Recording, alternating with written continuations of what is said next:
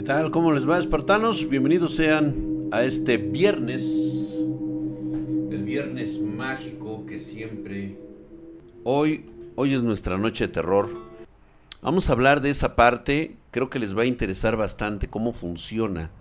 Cómo funciona cuando verdaderamente el karma es eh, manipulado por, por personas verdaderamente monstruosas. Gente muy, muy mala historia que cambió mi vida. Esa es la que viene después de, Iván López Plasencia. Mm, no. Ya. Hola mi drag. Buena noche y un saludo a toda la audiencia. En el directo anterior dijiste que la bandeja de las historias estaba limpia, por lo cual me dispongo a contar mi relato. Espero lo puedas leer completo. Para la historia quiero ponerlos un poco en contexto ya que he habitado tres casas a lo largo de mi corta vida. En las dos primeras pasaban sucesos algo extraños, sucesos afortunadamente que no nos acompañaron a la tercera casa. La primera casa, habité esta casa desde los 0 hasta los 9 años aproximadamente. Uno de los primeros sucesos que recuerdo fue cuando tenía 7 años. Era alrededor de las 5 de la tarde, en un fin de semana. Mi hermano y yo nos dedicamos a ser fuertes en el patio trasero. Construíamos casitas en las cuales pasábamos el resto de la tarde.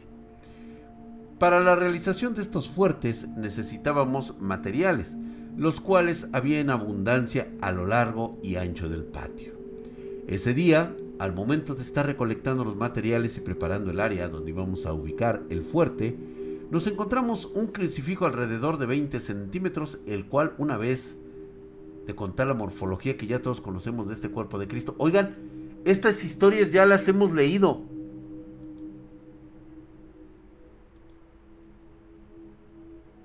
¿Por qué se están repitiendo las historias? ¿Qué onda? Oye, sí es cierto, me están mandando historias repetidas. Por ejemplo, Mayra Yetzabel Laguna me mandó una historia que dice ella que le cambió su vida. Vamos a, vamos a leerla. Esa ya la habíamos leído, la del crucifijo, que precisamente todos recordamos que ese crucifijo justamente se había desaparecido, si mal no recuerdo.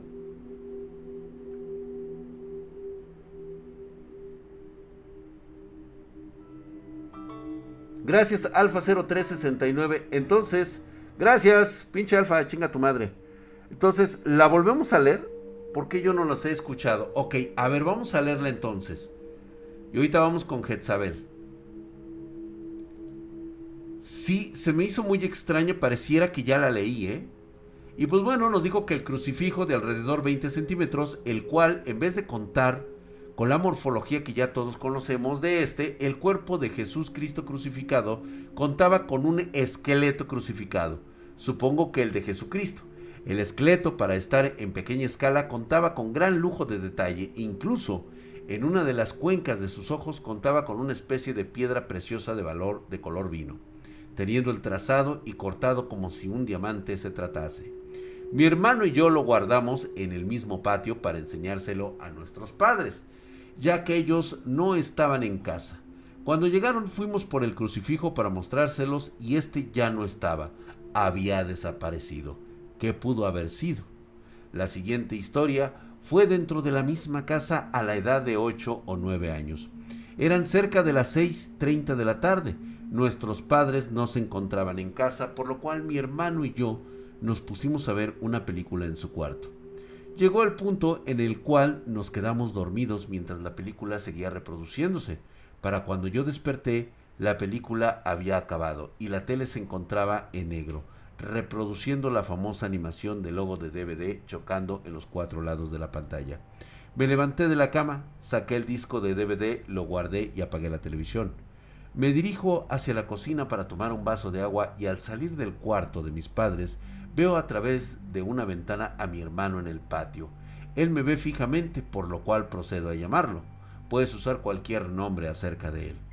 Y pues bueno, él no me hace caso, entonces sigo con mi recorrido ir a la cocina para tomar un vaso de agua. Me tomo el vaso de agua y al salir de la cocina ya no lo veo. En el patio procedo a regresar al cuarto de mis padres para seguir durmiendo y al entrar veo a mi hermano durmiendo. Mi hermano siempre estuvo durmiendo, era imposible que él hubiera estado en el patio. En la segunda casa se podría decir que nunca pasó un manifiesto fuerte. El detalle que tenía esa casa era que en la planta alta se sentía una vibra muy fuerte, al grado de que nunca llegamos a habitar el segundo piso. En la noche, cuando estaba en mi cuarto, a punto de dormir, se escuchaba en la parte de arriba personas caminando y pisando fuerte, como si trajeran botas, e hicieron las pisadas a propósito. Esto pasaba todas las noches, por lo cual fuimos con nuestra vecina para comentarle lo que pasaba y ver si ellos hacían alguna actividad que pudiera provocar esos ruidos. Al momento de contarle, ella nos dijo que a manera de pregunta y, afirmación, ¿ustedes también lo escuchan? Entre la plática nos dejó claro que su familia tenía prohibido subir a la planta alta después de las 7 de la noche, ya que pasaban y se escuchaban cosas extrañas. Mi madre decidió cambiarme de habitación y nunca más escuché ese ruido aunque en la planta alta aún se sentía una vibra muy pesada. Al poco tiempo nos cambiamos a la tercera casa. Una vez en la tercera casa recibimos una visita de una familia de la cual somos muy cercanos. Ellos conocieron y nos visitaron en las diferentes casas que estuvimos y en una casa platicamos, recordando los viejos tiempos. La hija más pequeña de la familia dijo, lo que más voy a extrañar de la otra casa eran los peluches que tenían colgados en la parte de arriba. Estaban bien bonitos, por cierto. ¿Dónde los dejaron? El comentario nos dejó desconcertados. Nosotros nunca tuvimos peluches y como les comenté, la planta alta no estaba habitada, por lo tanto estaba vacía. Dentro de esta plática, la pequeña describió al ojo de detalle todos y cada uno de los peluches que ella veía en la planta alta nos dijo que había uno más bonito que todos, un oso muy grande, el cual ella sentía que la llamaba, pero nunca se acercó, ya que se tenía prohibido subir a la planta alta y ahora que nos habíamos cambiado de casa, ella esperaba que lo estuviéramos con nosotros. Les comentamos que nosotros nunca hemos tenido los peluches, por lo cual las dos familias quedamos en shock. Eso es todo de mi parte. Espero que les haya gustado mis historias. Muy buenas noches. Gracias querido Iván por habernos mandado este refurbish de tus historias de terror. Y pues bueno, ahora nos toca el turno de Mayra Hetzabel. Mayra Hetzabel nos manda unos dibujos. Creo, quiero pensar, hay dos archivos adjuntos este, vamos a tomar. No tengo el más mínimo contexto de este. Únicamente me aparecen dos fotografías que ha tomado Mayra. Vamos a ver. La primera es una figura dibujada. No sabemos por quién. Pero así está representada. No parece venir ningún este. Ahorita voy a revisar a ver si no existe este algún otro dato. Parece todo normal. Un dibujo con un zapato color rosa y un zapato color azul. Parece tener algo dibujado en medio de la panza. Buenas noches, Gaby Cruz. ¿Cómo estás, hermosa? Gracias por estar aquí. Bien, anóteme. Ya me sonó, Drag. Sí se repitió el correo, parecer, ¿verdad? Yo les dije. Bastante interesante. Parece ser la reunión de 11 personas es parte de la historia, ¿ok? Muy bien, las tenemos aquí presentes. Bastante extraño, sin embargo, déjame ver. Aquí está. Ok ya tenemos el contexto. Tenemos las dos imágenes, ya las vimos. Como te mencioné anteriormente, soy una persona que puede ver muchas cosas y que ha estado y que he estado en otras dimensiones. De niña siempre vi una señora que salía debajo de mi cama y quería atacar a mi hermano, el de en medio. Yo siempre lo protegía y esa parte de su infancia él no la recuerda. Un día, llena de coraje, le dije a este ente que dejara en paz a mi hermano. Y me dijo que solo porque no podía tocarme a mí y que yo protegía a mi hermano, no le podía hacer nada. Eso fue una parte. pero lo peor pasó hace aproximadamente tres meses. Tengo un hermano menor de 21 años, él también ve cosas y por ende sé lo que él hace. Él quiso ayudar a un amigo con un ente poderoso. El resultado se lo trajo a la casa. Lo intenté ayudar, pero el miedo como siempre me invadió. Fue un señor armonizar la casa. Le dijo que él había trabajado antes para este ente. El problema no fue solo ese, siguió a mi hija, como sabes también ve cosas me hizo un dibujo de ese ente. Este dibujo lo quemamos. Ella lloraba y yo me sentía culpable por ese canal. La abrazo y al llorar me llené de coraje. Mi hija me mira y me dice, mami, mami. Le dijo, le digo que pasó, mi niña, mami, te cambiaron los ojos y la cara. Le dije, no te preocupes, mi niña, estoy bien. Mami, esa cosa dice, no hagas caso. Le digo, no te preocupes mi amor, yo doy mi vida por ti y tu hermano. Le toqué la cabeza y la abracé con fuerza. Empecé a sentir mi cuerpo caliente. Cabe mencionar, Drag, que puedo ayudar a, ayudar a las personas con mis manos. Solo lo hago con mi familia. El coraje de que estuviera ahí con mi hija, no sé qué me pasó, Drag. El coraje de que siguiera a mi hermano y empecé a rezar la oración de San Benito pero no en español. Quemé el dibujo y, volvería, y volvieron a llamarle al señor que armonizó. Ahí fue cuando ese señor me dijo que me podía ayudar, que yo tenía un don muy fuerte, porque yo ya antes ya había cerrado los espejos de cualquier portal. El señor también me comenta que mis ojos están de otro color y mi cara es diferente. Pude ver a esta entidad que antes no se mostraba y solo se sentía de pequeño era como un zorro y conforme fue creciendo tenía cuernos, una pata de cabra y otra de puerco. Su cuerpo era frondoso. Desde ese día Drag cambió todo para mí, ahora soy mucho más sensible y mi hija también. Cabe señalar que mi hermano, el que te comento, él sí quiere saber más allá de lo que sabe. Y él fue investigado y me comentó que tenemos descendencia Wicca. Este ser me, me dijo unas palabras y son estas. No sé qué significa Naisakut Anas Valley. Eh, ok, desde ese momento he tratado de proteger a mi hija y he hablado con ella a raíz de tus videos. Soy más precavida y he hablado más con ella.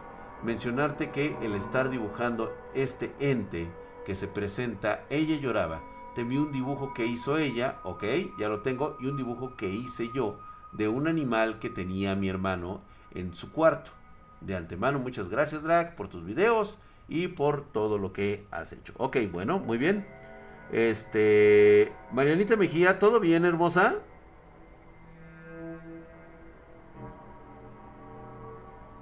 ¿Qué pasó? Este, a ver, cuéntame, ¿qué pasó con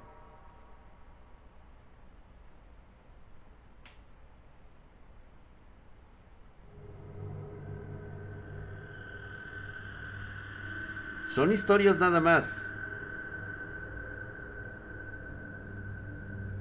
Son historias, Marianita, no te preocupes. No te pasa nada. Aquí está el tío Drac. No va a pasar nada.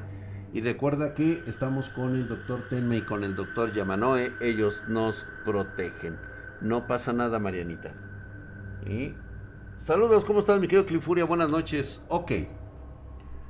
El problema con, esto, Mayra, nuevamente te reitero, es no te metas en broncas, en serio, te lo digo de buen pedo.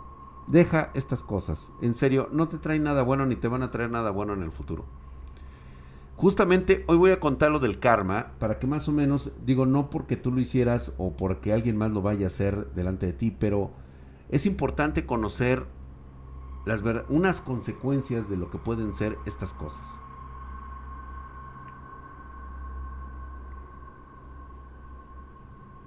Lo vamos a ver ahorita en un momento más. Sí, este, parece ser que sí, este, Marianita. Marianita, no te alteres.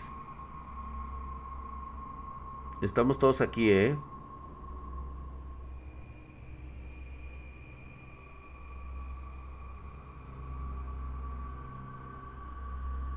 Vamos, vamos a continuar. Cualquier cosa, este Marianita, si quieres, quítate los audífonos y este y ponte, ponte a hacer unos videitos si quieres, comunicándonos algo y lo subes a tu canal. Estoy muy bien, Drac. Ok, de acuerdo, Marianita. Muchas gracias.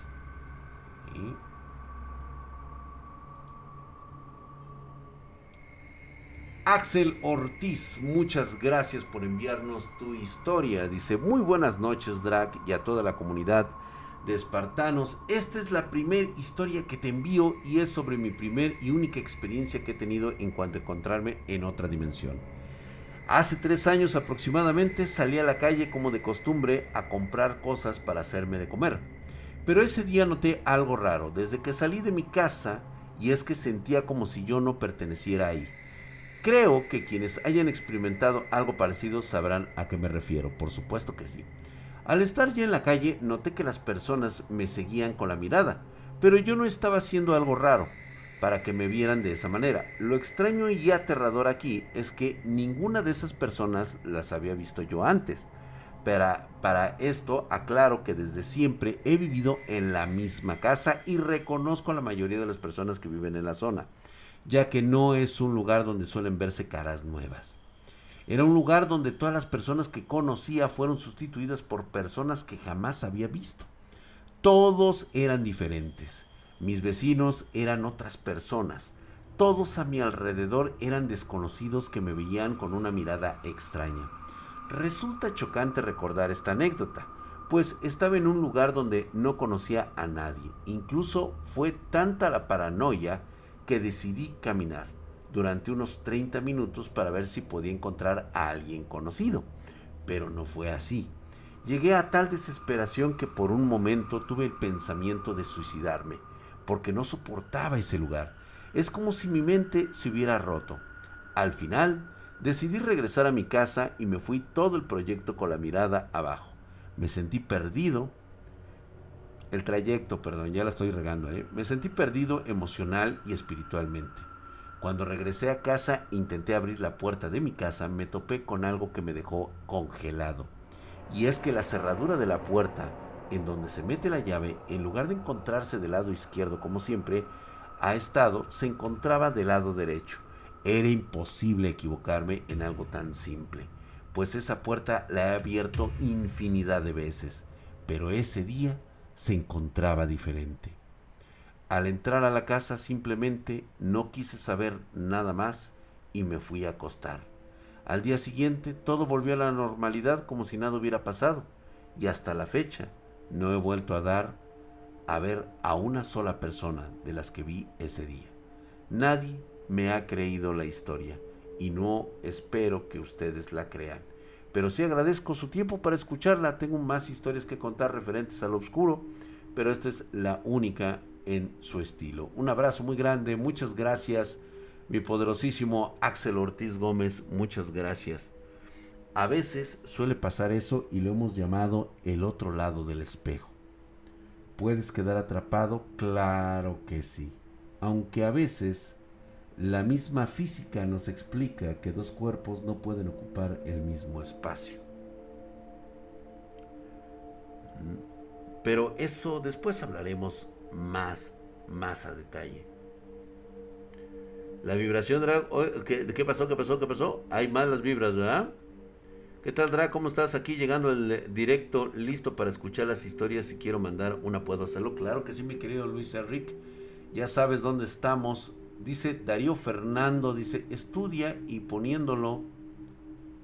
Eh, ah, no, cómo armar tu PC. Estoy, por cierto, me han sacado de muchas dudas y he aprendido mucho. Gracias, mi querido Darío Fernando. Estamos hoy en noches de terror bastante cabronas. Emanuel, Emanuel Pérez Solano nos manda y nos escribe su historia. Ya había escrito esta historia sin embargo, debido a la redacción no se comprendió. Gracias, Emanuel. Sí. Este, entonces vengo a mandarla de nuevo. Perdón si es un poco extensa, pero intento resumir un evento que fue altamente interesante. ¿Qué harían si un día para otro empiezan a oír una voz en su cabeza? Esto me sucedió a mí aproximadamente en segundo de secundaria Toda mi vida había hablado conmigo mismo, entonces no notaba la diferencia, pero esta voz era diferente, como si no fuera parte de mí. Sin embargo, al principio no le tomé importancia, pero después de un breve tiempo logré identificar que no era parte de mí. Eran tres voces, la primera siendo un líder para las otras dos, y otras que las denominaría como la más débil de las tres. ¿Por qué sucumbí a ellos? No lo sé. Al principio me ofrecían que la persona que me gustaba en ese momento me hiciera caso. Y en sueños me mostraban escenarios donde eso pasaba. Pero ellos comentaban que esos sueños no eran sueños, sino premoniciones. Y ellos me ayudarían a que fuera realidad. Solo tenía que hacer lo que ellos me dijeran. También me decía que ellos me podían ofrecer fuerza y poder siempre que lo necesitara. Yo como niño meco de secundaria accedí y sus primeras peticiones fueron que empezara a hacer sentir mal a la gente, diciéndome cómo manipular y herir a las personas que me caían bien. Cabe recalcar que yo soy una persona muy tranquila y no es normal en mí hacer esas cosas. En cuanto a lo que me ofrecían, pues lo único que hacía es mal aconsejarme de manera que le terminaba cayendo mal a todo mundo. Por otro lado, en mi casa, por cualquier tontería me ponía agresivo. Y, eh, y al pasar eso notaba cómo tenía una fuerza que no era normal en mí en ese tiempo. Asimismo, la única manera que me tranquilizaba era que mis papás me sometieran para que no me moviera hasta que me calmaba. Otra cosa que me gustaría recalcar fueron dos eventos. Uno que aún me causa incertidumbre, que sucedió realmente el segundo. Es un evento con esas cosas que fue lo que lo más fuerte que ocurrió fue el primer evento. Yo normalmente he sido impulsivo, entonces tendía a meterme en problemas en la escuela. Pero un día me metí en un problema por jugar pesado con una persona y casi me expulsan. Pero aquí fue lo interesante. En mi escuela de ese entonces manejaban algo llamado carta condicional, la cual si tienes una a la mínima cosa que hagas, te expulsan. Yo contaba con una de esas cartas, por tanto estaba seguro de que me iban a expulsar. Pero entonces, mientras esperaba que buscaran esas cartas, ellos, no sé qué cosa hayan hecho, si ellos fueron, pero sentí una carga energética a mi alrededor. Y después de eso sentí un sueño intenso, al punto de quedarme dormido, muy poco tiempo después. Y resulta que después de eso, la carta que buscaban ya no la encontraron. Y entonces ellos usaron tal suceso para engañarme diciendo que eran ángeles. En el segundo evento, este fue un evento que sucedió en mi casa. Por alguna tontería me había enojado y primero me puse de una manera muy agresiva, hasta que mis padres me sometieron como era habitual. Cuando me ponía así, pero esta vez me zafé, y en lugar de seguir peleando por alguna razón, fui a un cuarto donde hay una ventana y la voz del líder me dijo que saltara, pero no me lo decía como normalmente me hablaba, sino que se metió en mi mente y de alguna manera logró que realmente yo quisiera hacerlo. Me decía, hazlo. ¿Quieres retar a los demás? Salta, salta. Mi padre cuando abrió la ventana logró tomarme de la pierna y mi madre de la otra Mientras tanto yo forcejeaba con ellos para saltar y mi mente solo pensaba en las palabras de las que me decía salta. Mis padres comenzaron a rezar distintas oraciones a los que él me decía, no los escuches, tú realmente quieres hacer esto, ¿no es así? Hazlo. Y entonces lancé una petada para zafarme, pero le pegué a mi mamá, lo que provocó que se cayera y se pegara en la cabeza con una mesa. Y entonces ella gritó mi nombre. Después de oír eso de desesperación mi mente se reconectó y dejé de oírlo a él. Más tarde, esa misma noche, me fui a ver al espejo y vi en mí un reflejo, mis ojos con un tono rojo carmesí, lo cual me asustó mucho, pues de alguna manera sabía que era esa cosa. También cabe mencionar que mientras tuve esas cosas como huéspedes de mi ser, en el espejo notaba mis ojos de un color grisáceo.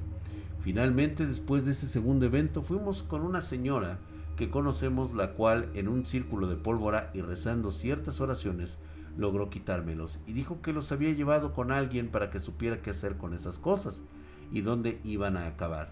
Yo sospecho que probablemente ese alguien con quien los llevó era un portador de llaves. Me gustaría concluir diciendo que ellos, por más cosas que ofrezcan sus objetivos, es consumirte en la locura o verte muerto para burlarse después. Pues sí, efectivamente, justamente nos cae como anillo al dedo recordar esta, esta historia. Este, vamos, vamos eh, nosotros a concluir nuestras historias por el día de hoy. Tenemos otras pendientes, ya llegaron más, son a partir del día 24 de diciembre. Las estaremos anunciando. Milton Rocha, Will que volvió a parecer que ahora sí tiene una historia de terror. Jean-Pierre Medrano, José Ordaz también nos mandó un relato de terror. Estos los veremos en el próximo viernes. Y pues bueno, realmente lo que ha sucedido en muchas ocasiones es de que en algunas ocasiones llegamos a confundir un malestar psicológico con algo que nos está pasando proveniente de entidades externas. Por supuesto que esto no es reconocido por ninguna ciencia ni tampoco por un profesional de la salud. Sería lo que menos quisieran saber. Tener miedo de lo desconocido es totalmente humano. Es una parte esencial de nosotros.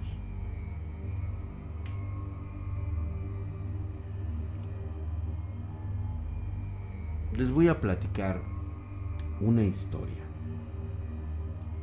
Ocurrió hace mucho tiempo.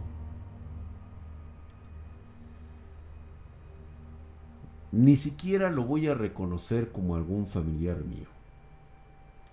Simplemente era un individuo extremadamente cruel y malvado. Llegué a tener mucha rabia hacia esta persona. Porque en más de una ocasión lo vi desollando animales vivos. Perros, gatos, palomas.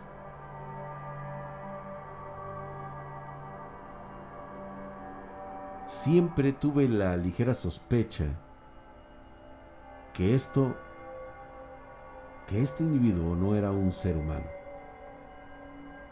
Era demasiado grotesco, repugnante a la vista. Su actitud parecía estar en los límites de la cordura.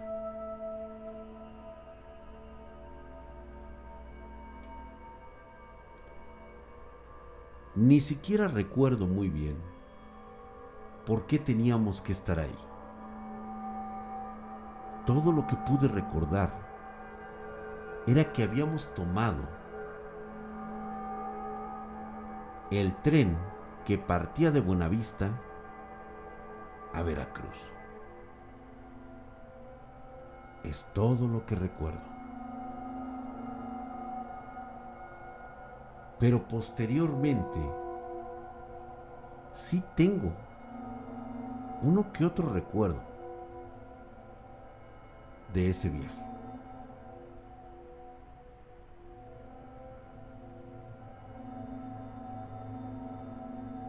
por más que trato de recordar en mi mente qué demonios hacíamos ahí, y justamente hablar de demonios era como el pan de cada día.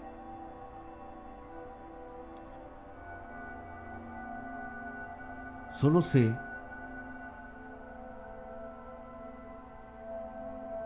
que al ver a este individuo me causaba mucha rabia. siempre lo veía con guaraches y un pantalón color café, oscuro, bastante sucio y también algo deshilachado.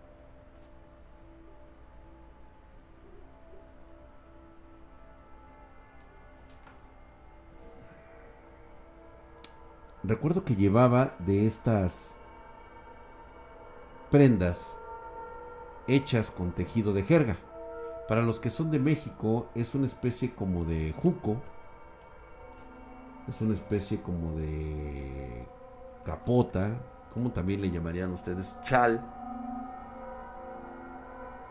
Hecho a base de fibras. Con lo cual se prepara una jerga.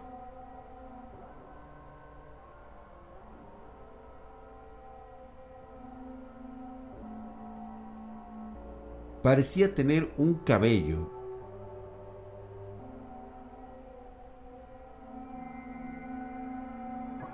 bastante peculiar ahora que lo recuerdo.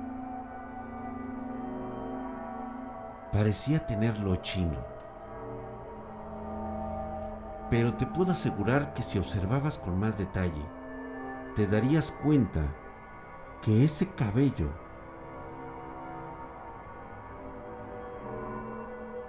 Perdón que se los diga de esta manera, pero...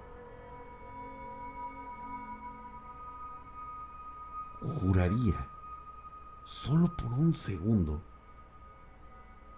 que esos cabellos se movían.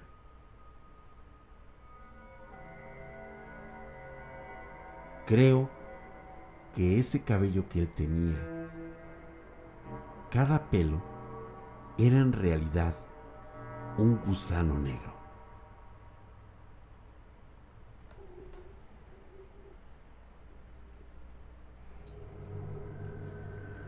Para todos aquellos que no me conocen, quiero decirles que a esta edad, con estos traumas psicológicos que han marcado mi vida, ya nada puede asustarme.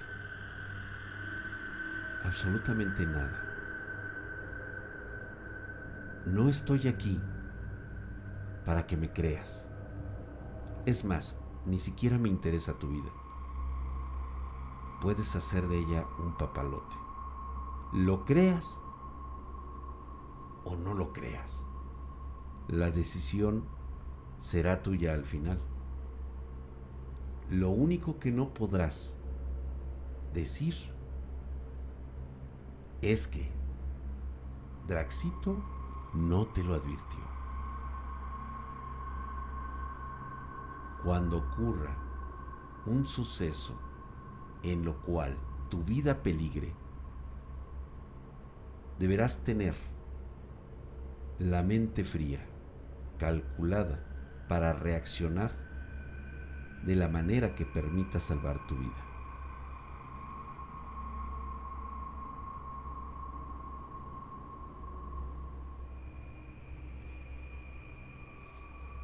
Quiero decirles que mi intención es única y exclusivamente informativa.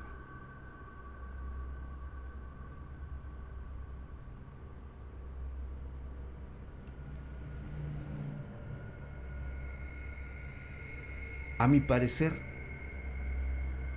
creo y quiero pensar en algún momento de esta historia que lo que realmente fue hacer mi mamá fue ir a sellar a esta cosa que estaba de aquel lado.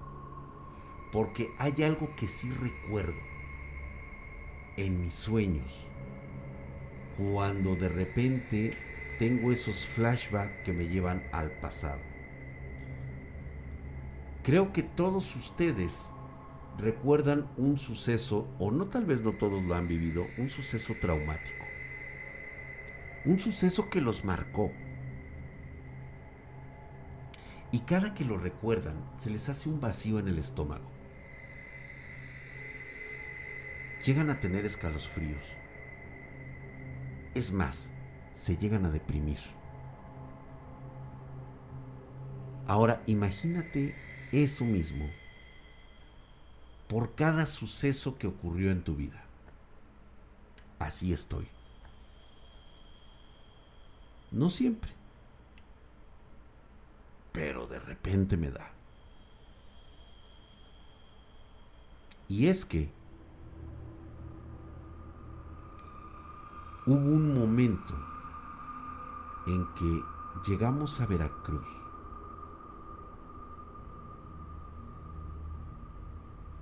Y justamente bajando del tren, salimos por la ruta veracruzana hacia algún lugar propiedad de la familia. Pero cuando salimos justamente afuera de la terminal, ahí estaba este individuo que yo les estoy explicando. Pasamos a su lado y mi mamá se puso exactamente entre él y yo. A una distancia, pues vamos a decir, regular. No pareciera que fuera a actuar porque había mucha gente. Pero aún recuerdo su voz, en el cual se estaba riendo y como si le hablara a una tercera persona.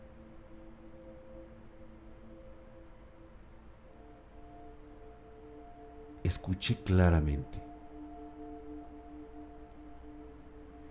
Te vas a morir. y se empezó a reír.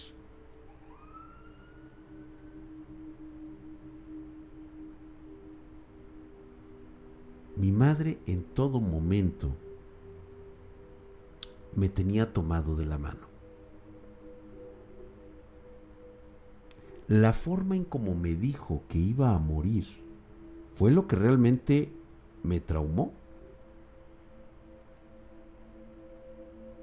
Y después vienen estas partes que faltan del rompecabezas. Recuerdo este, este patio de 3 metros de ancho por 40 de largo, profundo, lleno de losetas, al cual llegamos y cuando llegamos, oh sorpresa, allí estaba el mismo individuo me espanté muchísimo. Eran como las 3 de la tarde y el sol pegaba a plomo. Y es ahí donde yo me doy cuenta del detalle que les he platicado acerca de su cabello. Parecía estar vivo ese cabello. Juraría que eran filamentos de gusano muy delgados que salían de su cabeza.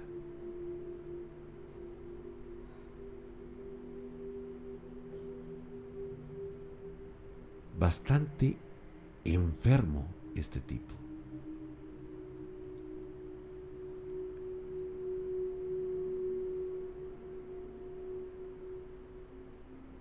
Debemos tomar en cuenta que hay muchas cosas que a veces se hacen para protegernos unos a otros. No estoy aquí para juzgar el proceder de los miembros de mi familia. Solamente sus hechos hablaron por sí solos.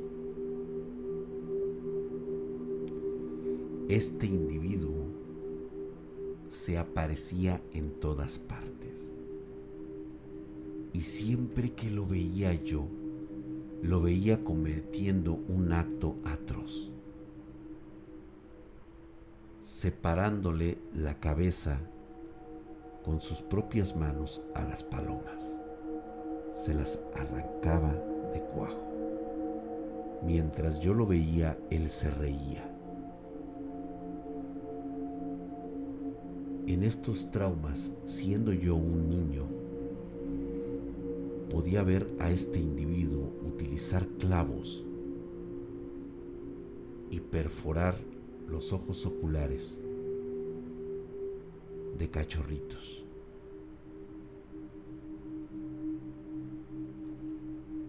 Aún, después de recordar esto, aún me tiemblan las manos.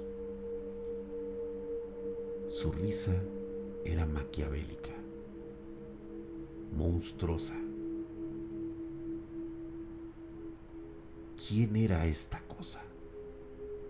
Tengo mi teoría por algo que pude ver.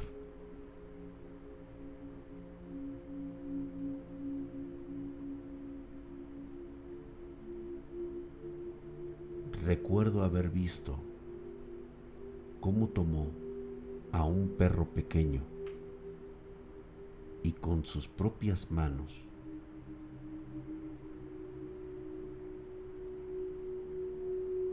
lo tomó del cuello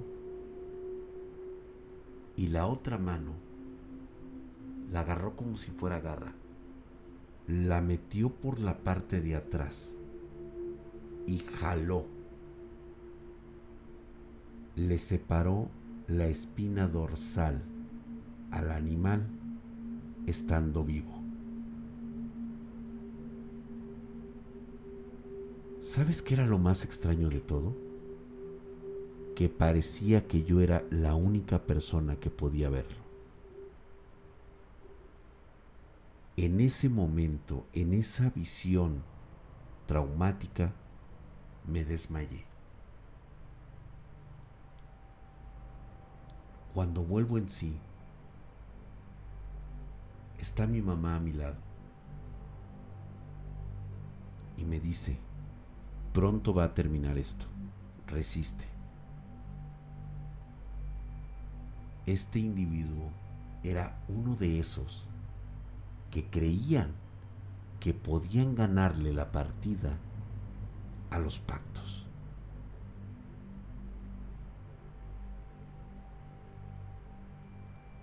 Tuvo que haber sido un familiar.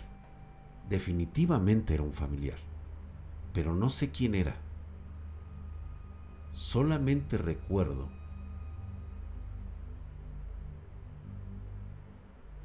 que mi mamá me contaría después de los sucesos que él había asesinado a sus propios padres. La policía nunca halló los cuerpos, por lo tanto, él no había pruebas para inculparlo. Se quedó con todo, con todas las propiedades, con todo lo que había significado. Lo curioso que decía mi madre es que para alguien que haya asesinado a sus tíos, porque así se refirió ella, a sus tíos, tuvo que haber sido alguien que era muy fuerte para haberlos vencido a los dos.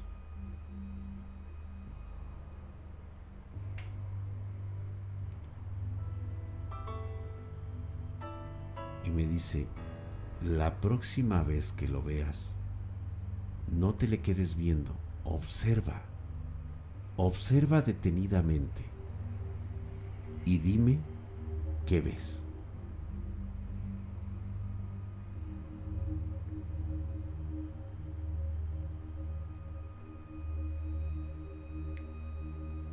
Es verdaderamente... Se me enchina la piel recordarlo porque esa, esa casa donde estábamos, no sé ni siquiera cómo llegamos ahí, o sea, te lo juro que nada más recuerdo esas baldosas grises. Ni siquiera tenía color esa casa. Eran de baldosas grises. Era un diseño bastante rudimentario. ¿Y saben qué? Tengo una foto de esa casa. Ahí está. Si ustedes la ven, me van a decir, no seas cabrón, Drac. Neta estuviste en esa casa. Güey, desde que la ves desde la calle te da miedo la chingadera de casa que era. No tenía nada de color. Nada. Parecía de los años de 1800, cabrón. El patio era horrible. Es más, No me dejarán mentir mis hijas. Pero yo tengo aberración. Me da ansiedad estar en lugares que representen este tipo de arquitecturas que no tienen color, que son única y exclusivamente grises, que nunca han sido pintadas. Que el patio sea totalmente blanco de este de este de, de cemento que se vea solo y que las estructuras sean totalmente grises. Tengo esa... Yo creo que sí, mi querido Alex Trujillo. Yo creo que sí, la voy a... Hay varias fotografías que quisiera mostrarles, pero yo creo que sí las voy a tener que editar, güey, porque hay cosas ahí que no sé qué rollo. Quisiera hacerlo un poquito más, este, más serio, pero va. A veces hay cosas que no me gustaría presentarles porque no sé si traen alguna carga. Pero bueno, es decisión de cada quien, ¿no? O sea, ustedes pueden decirme que sí, pero temo que mucho que alguien de la audiencia, pues la verdad tenga un espíritu débil y, e incluso, pues más que nada escéptica, ¿no? Porque esos son los que más fácilmente son manipulables. El escéptico normalmente es como carne de cañón, es el único que no tiene escudos ante lo que es, porque él, el, el escéptico, se basa en su propia verdad. Ni siquiera es capaz de contemplar que puede existir otras posibilidades y por ende protegerse también. Pero bueno, esa es otra cosa que hablaremos después. Recuerdo la última ocasión que lo vi.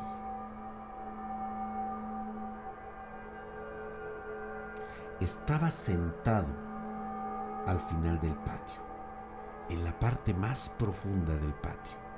Ahí había un muro gigante que cubría la propiedad hacia arriba, eran como 6 metros de puro ladrillo, este, eh, ¿cómo se llama? Este, de este repujado de gris, sentado.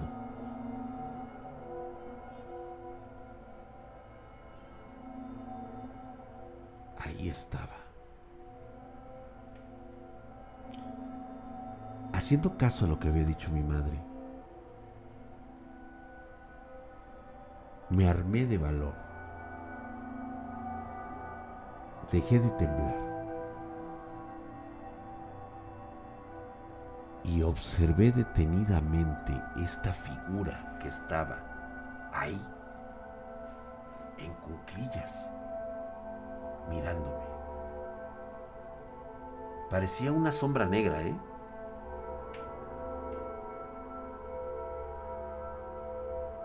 Muy buenas noches, Marianita, que descanses mucho. Ve a dormir con la protección del doctor Tenma y el doctor Yamanoe. Buenas noches.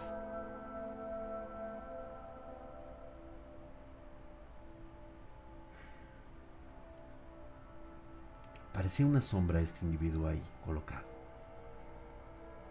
Me fijé claramente y conforme pasaban los segundos,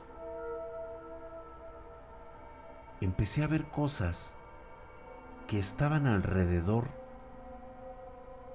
de este individuo. Eran como sombras tenues que formaban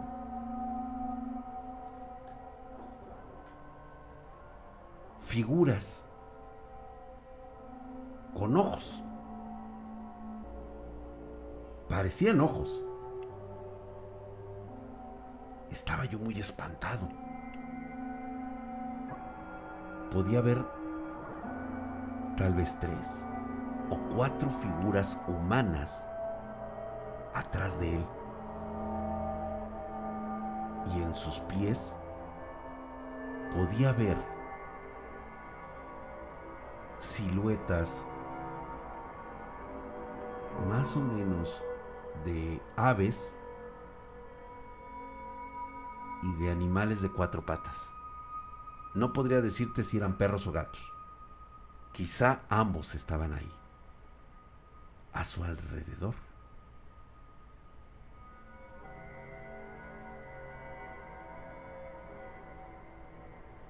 Cuando vi esto,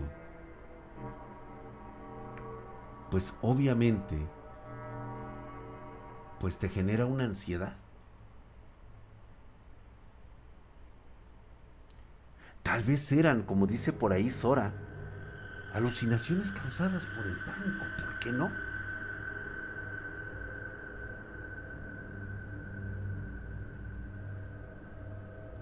Juraría que eran las 5, tal vez las 4 de la tarde. No sé en qué momento perdí la noción del tiempo. Cuando me di cuenta, había anochecido.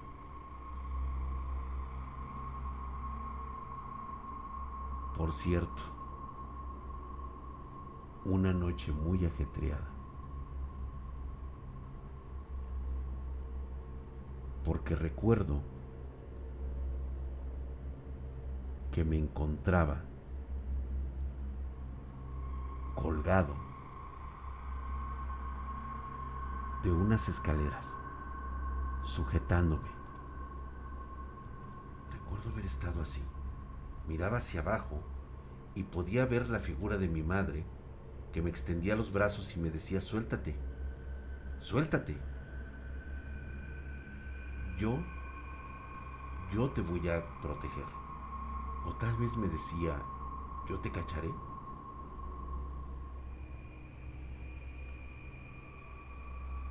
Después de ese segmento, recuerdo estar protegida por el regazo de mi madre.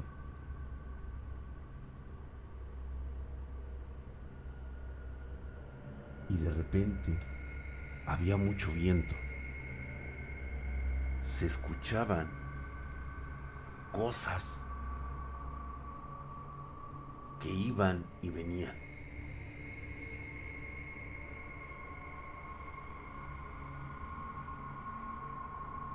Y ella me decía, tranquilízate, tranquilízate. Precisamente por eso estamos aquí. Y no olvidaré lo que me dijo. El karma ha llegado. Hoy serás testigo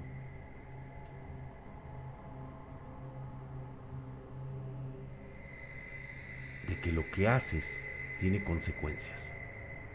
Uta, yo sí me cagué, güey. Digo, estaba. Era yo un niño. Recuerdo haber escuchado varias cosas en la noche. Así como que. A la puta madre. Y nada más escuchaba así como se iba alejando. A la madre, güey. O sea, podía sentir que algo estaba ahí atrás, güey.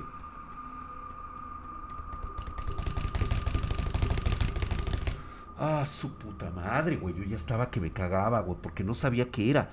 Era como un animal, era como un... Güey, se escuchaba horrible. Pero eso no era lo peor, cabrón. Lo peor fue cuando de repente clarito vi que caían relámpagos en la casa. Caían relámpagos en la casa y ¡ah, su puta madre, güey! Se escucharon una serie de cosas. Yo recuerdo perder fuerzas. O sea, me sentía débil, me sentía mareado. Volteaba así, creía ver el rostro de mi madre mirando hacia un lado. Y yo, güey, ¿Qué pedo? Hasta que de repente se escucha un golpe muy fuerte, cabrón. ¡Ah,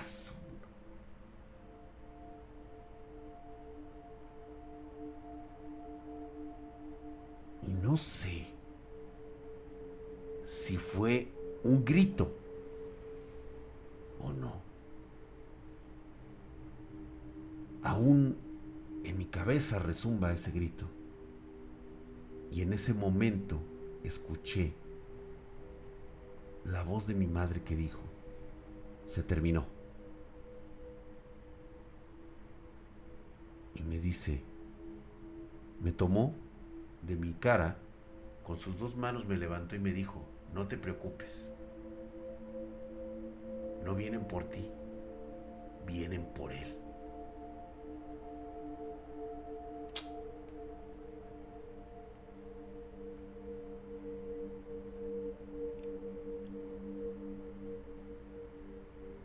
Salimos al patio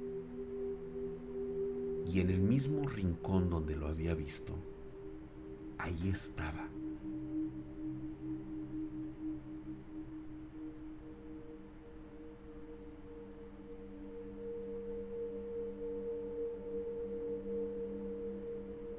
Recuerdo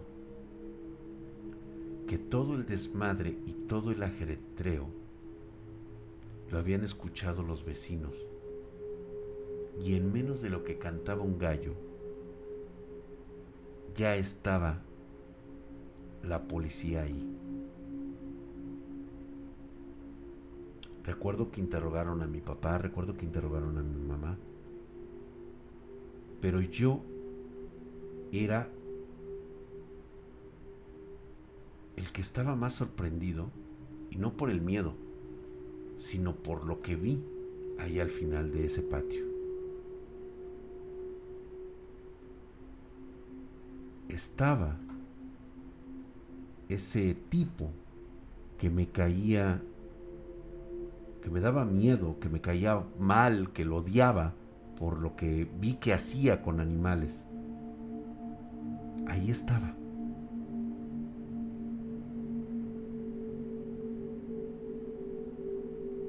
Tirado, viendo hacia arriba, con la boca abierta, los ojos vidriosos.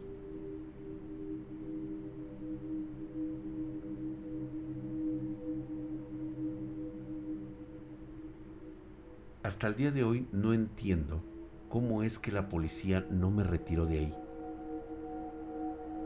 ¿Cómo es que mi mamá no me prohibió mirar eso? ¿Sabes qué sentía yo? Sentía que no encajaba en ese lugar, como si no estuviera yo ahí, como si fuera parte de otra cosa, un espectador más que está viendo una película.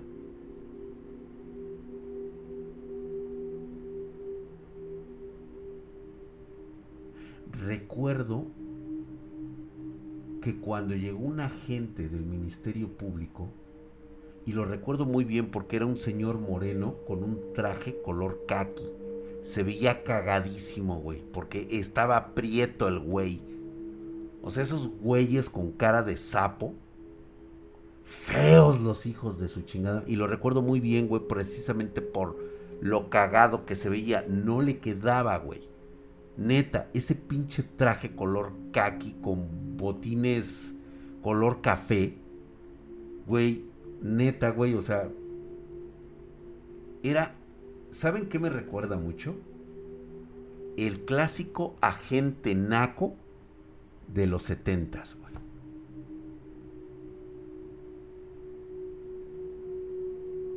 Se le veían los pinches anillotes en los dedos, güey. De esos pinches dedotes, de esos anchos de salchicha, cabrón. Diana Nicole Mándamela, Diana, porque estoy casi seguro que sí la leí y de hecho, pero no estabas. Así que mándame tu historia otra vez para que la podamos leer. Como que estaba yo en modo etéreo. Bueno, este oficial se acercó y dijo, este güey lleva muerto como 4 o 5 horas. El Rigus Mortis, o sea, ya esto, o sea, cuando dijo eso, no dijo Rigus Mortis el güey, no, dijo otra cosa el cabrón. ¿Sí? Dijo, lleva ya algunas horas muerto. Dice, no hay entrada de bala, no hay, o sea, no había nada. Simplemente parecía que había muerto como de un infarto. Pero dice, eso lo sabremos hasta que llegue el forense. Y yo seguía ahí.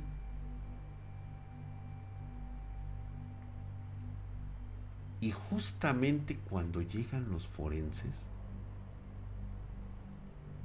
llega mi mamá, me toma de la mano y me empieza a jalar hacia atrás. Y me dice, llevas horas viendo eso. Te juro que yo sentí que fueron minutos. ¿Sabes qué ocurrió, güey?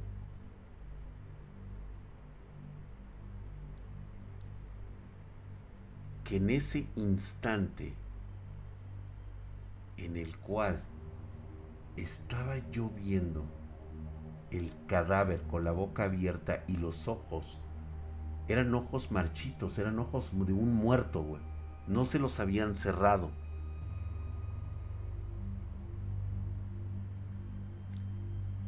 ese cadáver ahí tirado hizo lo siguiente.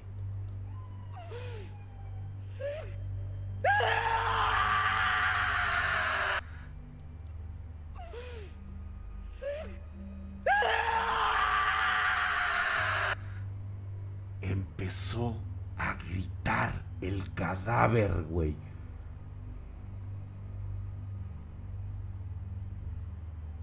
güey, todos los agentes voltearon a ver porque todo mundo lo escuchó que había gritado, güey. Era un cadáver que estaba gritando.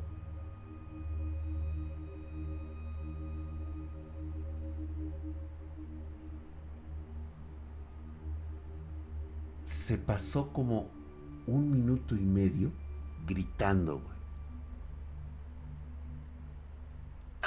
Pero cabrón, güey. Así, imagínate escuchar esto, güey.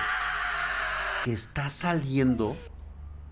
Está saliendo de un pedazo de fiambre tirado.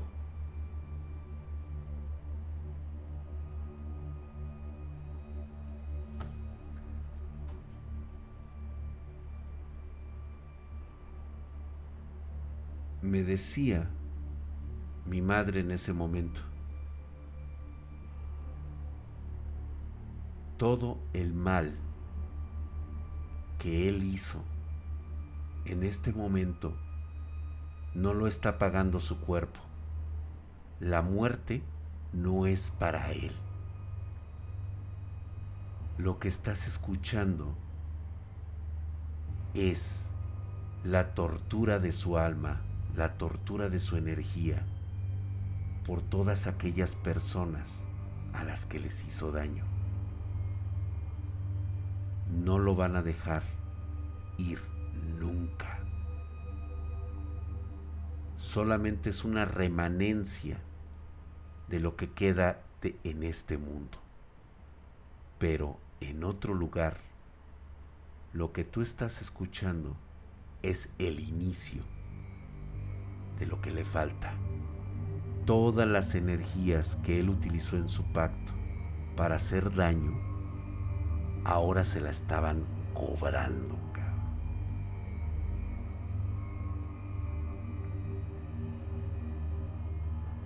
Todo esto me produjo un trauma cabroncísimo, cabrón. Desde entonces, aunque he sido un hijo de la chingada en muchos aspectos, hay algo que siempre tengo. Una de ellas es la lealtad y la gratitud. Jamás he deseado el mal de una persona. Jamás he odiado lo que es una persona. Nunca he deseado lo que no pueda poseer, porque yo no sé si algún día tenga que pagar como pagó ese tipo. ¿Qué era? No recuerdo. Si alguna vez me lo dijeron, no lo sé.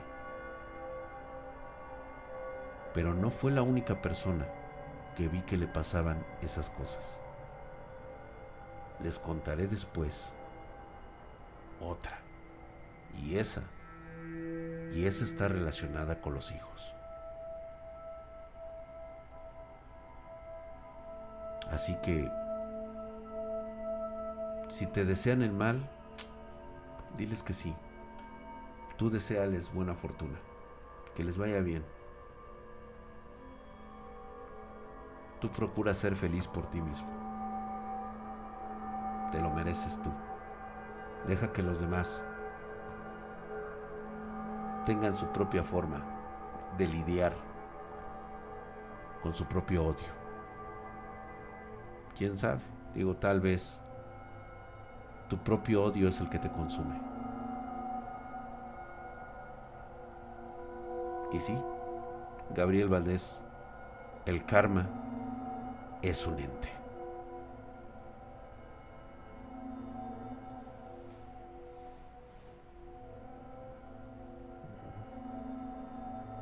Chicos, esta fue la historia que les cuento en principio de año. Créanla o no, es algo que pues cada quien lo tomará según su conciencia. Tómenlo como una anécdota, una historia, una fantasía o meramente un consejo. Y de ahí es muy posible que desde las culturas primitivas hayan dicho que existe el karma y el dharma. Las consecuencias de tus acciones se reflejan en la eternidad. Yo creo que sí, no habría ningún problema mostrar la foto de la casa. Le voy a pedir a Diego Walker que me, que me, este, que me ayude a recordarlas para el próximo viernes. Vamos a ver un poquito, ¿por qué no? ¿Por qué no? Vamos a recordar un poquito. Yo digo que sí, es posible. Así que chicos, vayan, descansen, duerman. Aunque suene a refrito, pero el que nada debe, nada teme. ¿Qué puede pasar? ¿Que te quedes mirando fijamente el espejo del baño? ¿Y qué? No creo que la entidad que refleja tu rostro te quiera pasar al otro lado del espejo y dejarte atrapado ahí. ¿Pero realmente eres tú? ¿O es algo más? Pásenla bien. Muy buenas noches y gracias por haber estado en este viernes espartanos. Buenas noches chicos, que descansen.